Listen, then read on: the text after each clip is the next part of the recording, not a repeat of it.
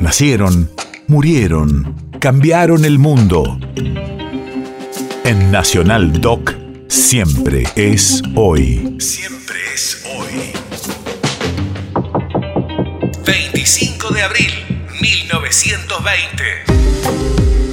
Hace 102 años nacía el actor, comediante, guionista y dibujante Delfor Amaranto Di Cásolo, más conocido como Delfor.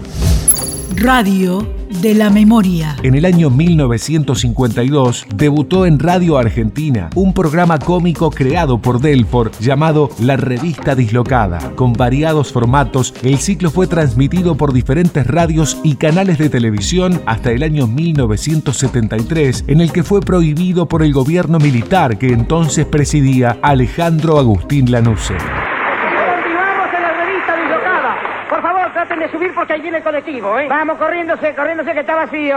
Ay. Dejen subir que está vacío. Oiga, el que está vacío. El bolsillo mío, por eso cargo tanto, ¿eh? Ay, pude subir.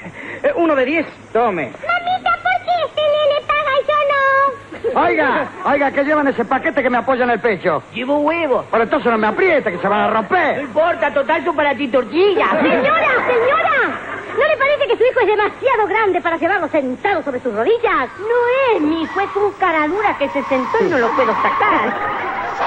La situación era crítica. Lorenzo, ¿qué nueva aventura va a contar? La que vivía en plena selva en África, gordito.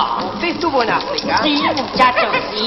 En todo el África oyeron hablar de Lorenzo, el explorador del casco reputado y el mirar intento. ¡Jefe! ¡Jefe!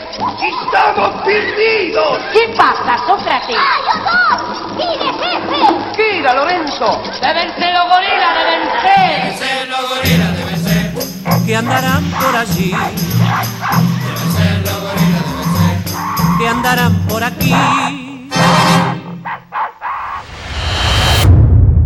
País de efemérides.